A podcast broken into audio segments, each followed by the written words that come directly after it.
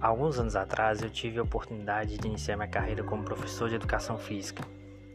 E o primeiro desafio foi dar aula no tempo integral. O esporte que tinha que ser desenvolvido era o basquete, um esporte muito pouco conhecido por grande parte dos alunos.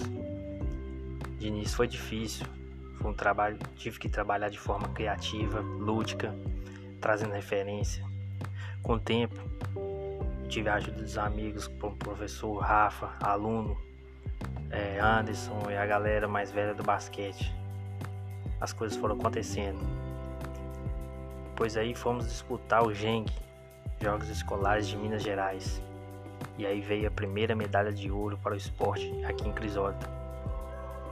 Tive uma satisfação muito grande de ver o brilho nos olhos daqueles jovens, todos chorando, esqueceram até das dificuldades que muitos enfrentavam. O esporte é de extrema importância para os jovens, pois além de contribuir para a formação e o caráter de valores, pode trazer benefícios não só físico, mas também no âmbito social, econômico, e pode até transformar a vida de muita gente.